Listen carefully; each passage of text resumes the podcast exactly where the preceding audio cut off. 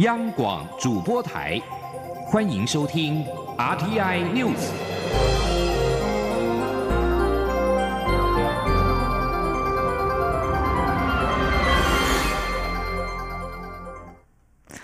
各位好，我是张旭华，欢迎收听这节央广主播台提供给您的 RTI News。针对台湾在印太区域以及面对中国威胁的应应作为，蔡英文总统今天在凯达格兰论坛二零一九亚太安全对话致辞表示，台湾作为民主堡垒的区域地缘战略重要性越来越重要，未来不仅会坚定抵抗恐吓，更将继续拥护印太地区的自由、民主与人权价值。出席这项论坛的澳洲前国防部长派恩表示，民主是印太地区最好的政府形式，它确实能有效运作，而台湾就是很好的例子。另外，蔡总统今天也接见了日本自由民主党青年局局长众议员佐佐木纪。总统在致辞时肯定日本首相安倍晋三长期稳定的执政对台日关系还有区域的和平繁荣都是正面因素。总统并指出，台湾很关心香港的情势发展，也坚决守护台湾的民主自由。希望今天的台湾可以是明天的香港。记者欧阳梦平报道。蔡总统在接见时表示，台湾与日本交流非常频繁密切。这个月，台湾刚主办完的亚太国会议员联合会 （APPU） 以“海洋民主、永续印太”为主题，这正是台湾与日本共享的理念。明年的 APPU 年会将由日本举办，他期待台日之间可以透过国会的交流，一起促进区域内更多国家的永续发展。总统也特别恭喜自民党在今年七月的参议院选举获得好的成绩，在首相安倍晋三的领导下持续稳定执政。他并认为安倍长期稳定的执政对台日关系的发展及区域的和平繁荣都是相当正面的因素。总统还提到，台湾很关心香港的情势发展，并希望今天的台湾可以是明天的香港。台湾曾经走过艰辛的路，和日本一样长期坚持。民主自由的价值，因此我们很关心香港的情势发展，也坚决守护台湾的民主和自由。我们也盼望今天的台湾可以是明天的香港。蔡总统希望能够透过在座自民党青年局成员的影响力，让台日关系稳健发展，促进两国在各层面的更多合作，也共同守护区域内的和平与民主。总统并期待台湾能够加入跨太平洋伙伴全面进步协定 （CPTPP），在变动的国际经济局势中，和以日本为首的国家一起创造多赢局面。他强调，台湾有能力为日本及区域经济做出正面贡献。中央广播电台记者欧阳梦平在台北采访报道。美国在台协会 AIT 处长李英杰今天到高雄左营海军基地参访美国军售给台湾的 AAV 七两栖突击车和驱逐舰。他表示，美国除了依台湾关系法授予台湾防卫性武器之外，也提供各种人员交流与培训，与台湾共同维护海上航行自由与安全。AIT 今天一早就罕见的在脸书预告，丽英姐今天会前往高雄造访两艘透过美国海外军售管道来台的军舰与两栖突击车。AIT 中午就在脸书贴出了丽英姐前往高雄左营海军基地的照片。她除了参访 AAV 七两栖突击车，并且登上了军舰。AIT 强调，美台除了在军售方面长期合作之外，更持续在人道救援以及灾害救助方面做出贡献，也让台湾成为印太地区不可或缺的一员。林英杰今天下午并拜会了高雄市政府，并且在脸书上公开和高雄市长韩国瑜的合照。林英杰表示，感谢韩市长对美台交流的支持。经济部今天公布了七月外销订单四百零五点三亿美元，年减百分之三，连续九个月衰退，但是减幅有所收敛，表现优于预期。主因是下半年消费电子旺季备货需求逐渐释出所致。经济部表示，步入旺季，加上新兴应用需求可以挹注接单成长，预估外销订单会逐季的好转。但是，美洲贸易战打乱了供货、下单步调，以及消费电子新品的市场热度未知，接单何时能够转正，能见度还是很低。记者谢嘉欣报道。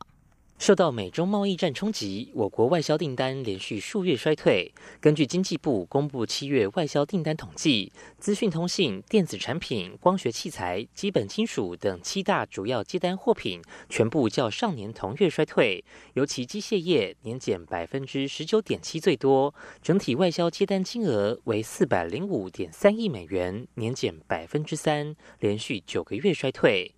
不过，经济部指出，七月因贸易战影响持续，传统货品接单疲软，还有笔电、伺服器分别因下单时程提前及产品转换交替期拖累接单表现。所幸下半年的消费电子备货需求渐次释出，才让接单表现优于预期，衰退幅度出现收敛。经济部统计处长黄瑜林说：“大概有问了一下厂商哈，包括了晶片的通路商。” IC 的设计、封测、印刷电路板、主机板。连接器这等等的一个电子产品的供应链，还有就是游戏机的接单，我们都可以看到它是较上月成长的。所以这个部分的话，我们才可以说是整个消费性电子备货的旺季哈，拉货的效应的确是有看到。经济部表示，下半年是销售旺季，加上五 G 基础建设需求逐渐强劲，还有物联网、车用电子等新兴科技发展，都有助于外销订单逐步回稳。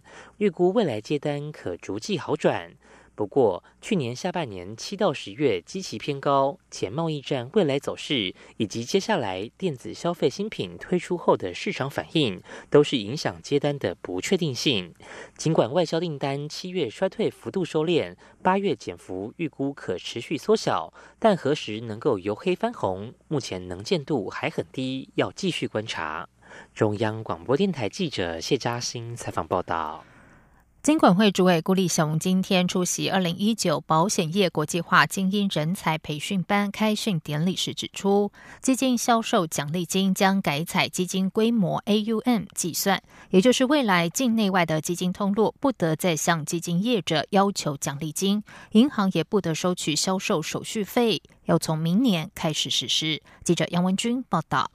金管会主委顾立雄十九号邀集三十九家投信业的负责人喝咖啡，讨论四大议题，其中一个为推动通路报酬支付合理性，主要是为了改善以销售额计算的销售奖励金所产生的不当销售行为。顾立雄二十号受访时进一步指出，以前境内外基金都是以销售量作为奖励依据，结果让理财专员一直建议投资人不断申购赎回来制造流量，再申请奖励金。后来美侨商会等机构都建议，应该以存量作为奖励基础，才是正确的理财观念。他说：“呃，一个正确的一个理财的观念，应该是你要将基金呢买了以后呢，要有一定的呃一个。”时间，它才能够有一定的绩效，然后才可以获得一个比较好的回报，而不是做将基金做一个短线进出的工具。吴立雄也说，金管会其实早在二零一八年三月就召开过会议，已和相关业者取得以基金规模 AUM 计算通路报酬措施的共识。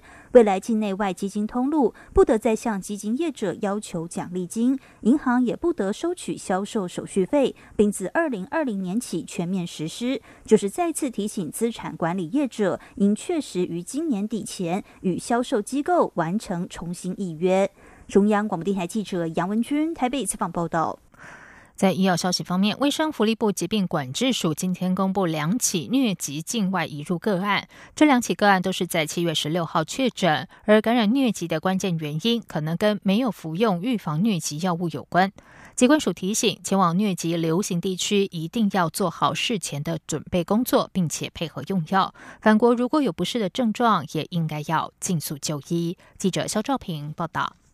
八月二十号是世界蚊子日，目的就是要提醒大众对疟疾传染病的警觉与重视。但卫生福利部疾病管制署正好在二十号公布今年截至目前的两起疟疾境外移入个案。疾管署表示，这两名疟疾境外移入个案分别是中部四十多岁女性以及南部四十多岁男性。中部这名个案是在六月二十一号到七月三号独自前往奈及利亚，返国后在七月九号发病，十六号确诊，目前已经康复出院。而南部个案则是在七月二十七号到八月八号前往乌干达从事志工服务，返国后在八月十二号发病，十六号确诊，目前住院治疗当中。这两名个案的共通点都是没有服用疟疾预防药物。机关署提醒，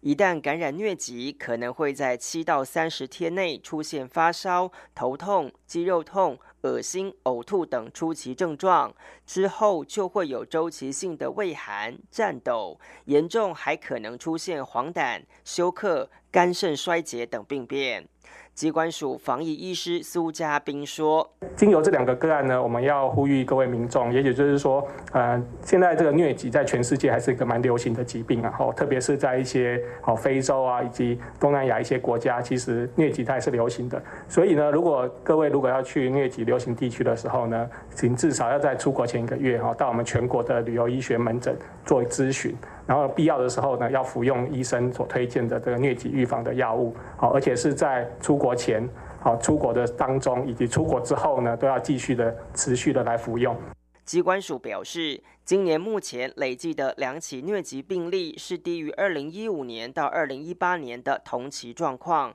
而近五年感染地点多为非洲国家，以恶性疟类型为多，其次是尖日疟。因此，机关署提醒民众出国前一定要做好预防工作，回国如果有疑似症状，就应该尽速就医，并告知旅游史。中央广播电台记者肖兆平采访报道。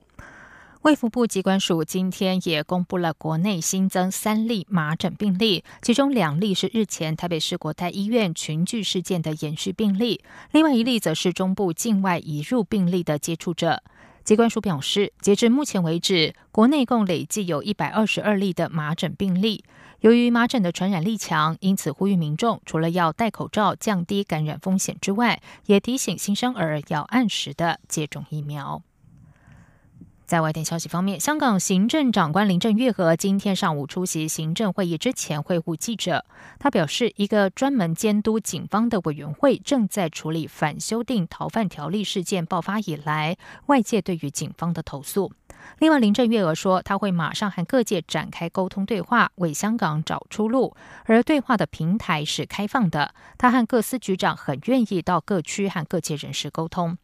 林郑月娥指出，泛民主派于十八号举行的反修例集会大致和平进行，希望这是香港恢复平静、远离暴力的开始。不过，被问到政府是否会成立独立委员会调查反修例风波，林郑月娥并没有直接回答。香港泛民主派六月初以来发起反修例的反送中运动，而且多次举行大规模集会游行，并提出撤回逃犯条例草案等五大诉求。但是港府至今并没有任何回应。此外，香港今天凌晨发生了一起严重的砍人事件，有三个人被砍伤，疑似是与反送中意见不合有关。综合电子媒体的报道，事件发生在新界东将军澳的一处连农墙。这个类似民主墙的连农墙位于人行隧道内。有受访者说，该行人隧道十多年来没有发生过类似的事件，认为不应该因为证件不同就动手。英国十九号表示，十月三十一号离开欧盟之后，将会立刻结束自由迁徙规定。在上个月上任的英国首相强生已经承诺，不管有没有协议，都要带领英国在十月三十一号脱欧。英国内政部发言人发布声明表示，脱欧之后，政府将推出更公平的新移民制度，优先考量移民能够对英国做出何种贡献，而不是考虑他们来自何方。此外，强生十九号致函给欧洲理事会主席图斯克，重申他想要达成脱欧协议的期望，以及反对爱尔兰边境保障措施的立场。法新社报道，欧盟当局表示，爱尔兰边境保障措施是一个必要的应变方案，能够维持欧洲贸易运作的完整性，并且避免北爱尔兰的宗教冲突重演。边境保障措施是一项能够让英国留在欧盟关税区的机制，以避免英国北爱尔兰与欧盟成员国爱尔兰之间出现硬边界。上个月就任英国首相的强生曾经做出保证，无论是否有协议，都会在十月三十一号带领英国脱欧。这里是中央广播电台台湾之音。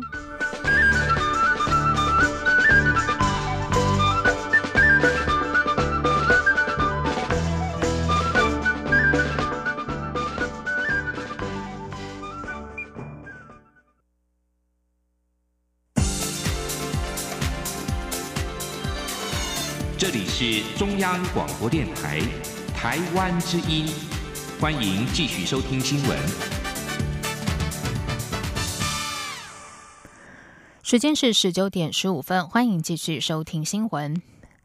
中选会今天召开委员会议，会中讨论通过第十五任总统、副总统选举同一组候选人竞选经费，最高金额为新台币四亿三千零二十九万七千元，将于九月十二号发布选举公告中载明。中选会表示，依总统、副总统选举罢免法第三十八条规定，同一组候选人竞选经费最高金额由中选会定定，于发布选举公告之日同时公告。此外，会中也审议通过第十届立法委员候选选举候选人登记应该缴纳保证金的数额为新台币二十万元，将于十一月十四号发布候选人登记公告中载明。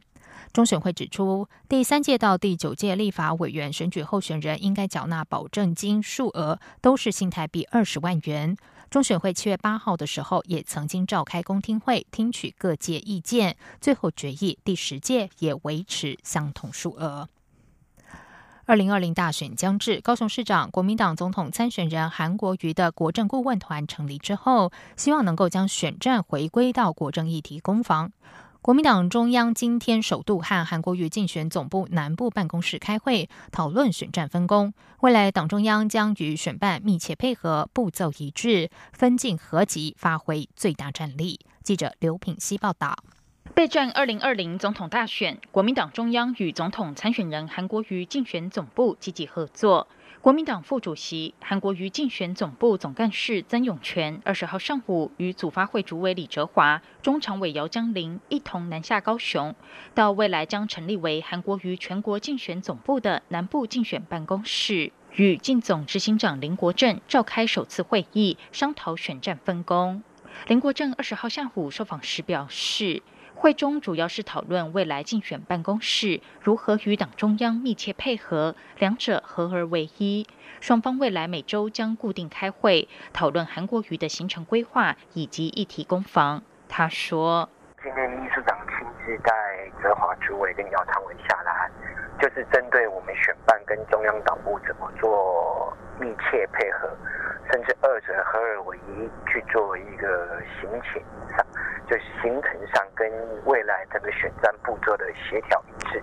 那当然，我们本身未来的架构也初步里面在这这次的会议里面有多方面的交换意见。那大家出席的同仁都感觉到这个对我们未来的选战有很大的帮助。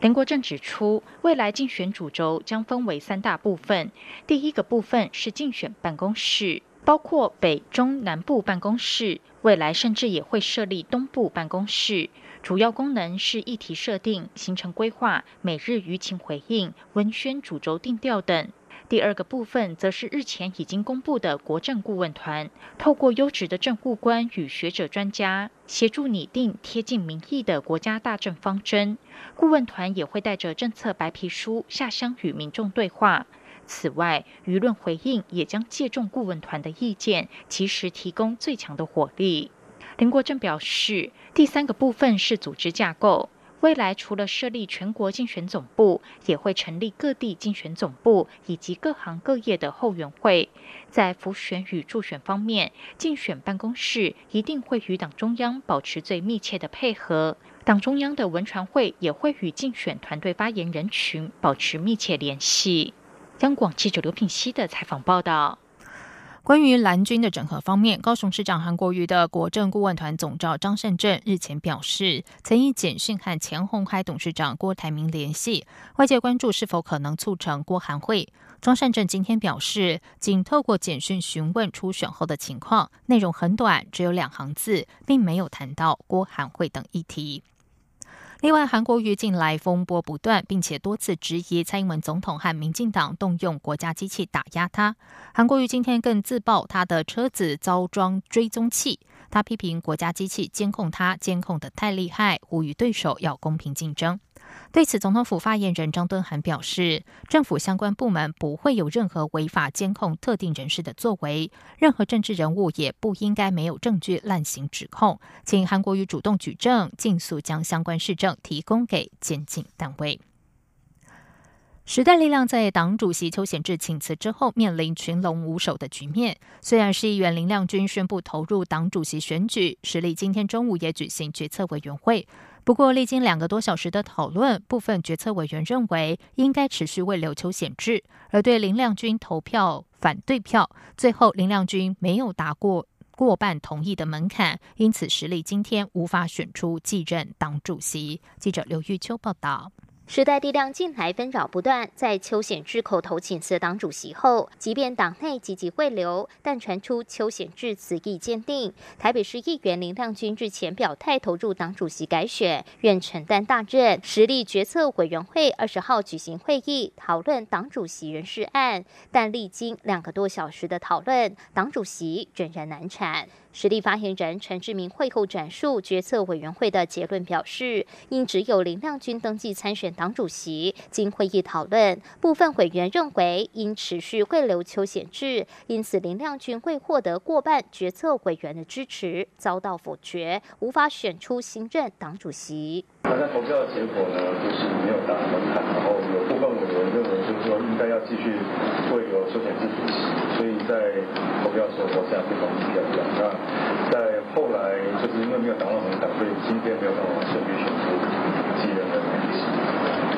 表态愿承担重任的林亮君会后则受访表示，党自八月以来所发生的任何动荡，让所有支持者和党公职忧心忡忡，不能再处于这样的真空状态。他并向其他的决策委员喊话，盼党内不要停下脚步，必须继续往前，才能为二零二零大选的团结努力。希望所有决策委员就党主席改选一案不要再搁置。对于实力新任党主席难产，邱显志透过脸书发文指出，他不考虑回任主席。邱显志还直接点名实力桃园党部主委曾威凯以及实力现任不分区立委徐永明是较适合出任主席的人选。邱显志呼吁他们承担大任，也希望决策委员会能尽快完成党主席的改选，让党能共同前进。中广电台记者刘秋采访报道。时代力量立委黄国昌不竞选区域立委连任，改派国会办公室主任赖嘉伦出征。赖嘉伦今天表示，尊重党内程序，提名案已经送到中央党部。黄国昌今天召开记者会，强调自己百分之百信任赖嘉伦。至于是否会列时代力量不分区，黄国昌表示，他至今还没有点头。对此，民进党组织部主任李庆峰受访时表示，民进党和实力尊重现任的策略合作原则依然存在，但若黄国昌不选，改由赖嘉伦出征，民进党是否会另作考量，自提人选？提名策略小组会交换意见，但还是要等实力确定提名赖嘉伦之后再做判断。继续来关心的是，国内第一家专注于行动与 OTT 平台的原创 IP 投资、开发与行销发行公司七十六号原子，今天举行影视计划发布记者会，宣布三年推出三十部作品，要以轻量化剧集攻占 OTT 平台，为国内文化内容产业带来新契机。记者江昭伦报道。七十六号原子公司背后的第一笔营运投资资金，主要来自 KK Bus 集团，其次为文策院推动的文创创业基金，由国发基金文化内容合作计划投资新台币四千五百万，另外还包括来自日本以及后续亚洲跨区域媒体集团都将加入股东行列，策略伙伴则包括国内多个 OTT 平台、影视制作公司、广告公司等。董事总经理杨志光表示，七十六号原子定位为戏剧 IP 加速器，希望能在公视与商业电视台之间开发出新的一条戏剧类型路线。因此，未来将聚焦原创 IP 的投资与开发，以轻量化的短视频剧集为主，包括每集约一百分钟的新创电影、每集十二分钟的电视剧以及迷你电视剧等。同时，整个音乐产业以迎合 OTT 与行动影音平台的明快节奏，并希望聚集更多影视人才一起合作，带动台湾文化内容新的发展。杨志光说：“七十六号原子，它的本身的业务，它就是一个 IP 投资公司，是一个故事开发公司，同时我们是一个国际行销跟发行公司，我们强强联手，我们大家一起手拉手，把这个力量整合起来之后，我们觉得可以带给台湾的原创内容，尤其是在这个影视产业上面一个新的气象、新的气息。文化部长郑丽君二十号也出席七十六号原子影视计划发布记者会，线上祝福。郑丽君表示，七十六号原子是文策院首宗投资案，扮演第一棒点火角色，期待这把火能一棒接一棒，点燃台湾影视产业的动能。郑丽君说：“我们希望呃一百亿的文化内容投资，政府扮演点火，最重要是要燃起民间的热情。所以我今天看到这个火把已经点燃了，那我们很期待一棒接一棒。”可以让台湾内容产业烧得更热、更旺。七十六号原子初期定出三年三十部作品目标，打头阵的是改编自网络热门小说《恐惧罐头》的《七十六号原子恐怖书店之恐惧罐头》。年底前则还有《追凶五百天》、《办公室都是敌人啊》等作品陆续开拍，期许一步步整合不同产业跨界合作，活化台湾的原创 IP，走出全球华语与世界新方向。中国电台记者张超伦台北采访报道。接下来进行今天的前进新南向。前进新南向。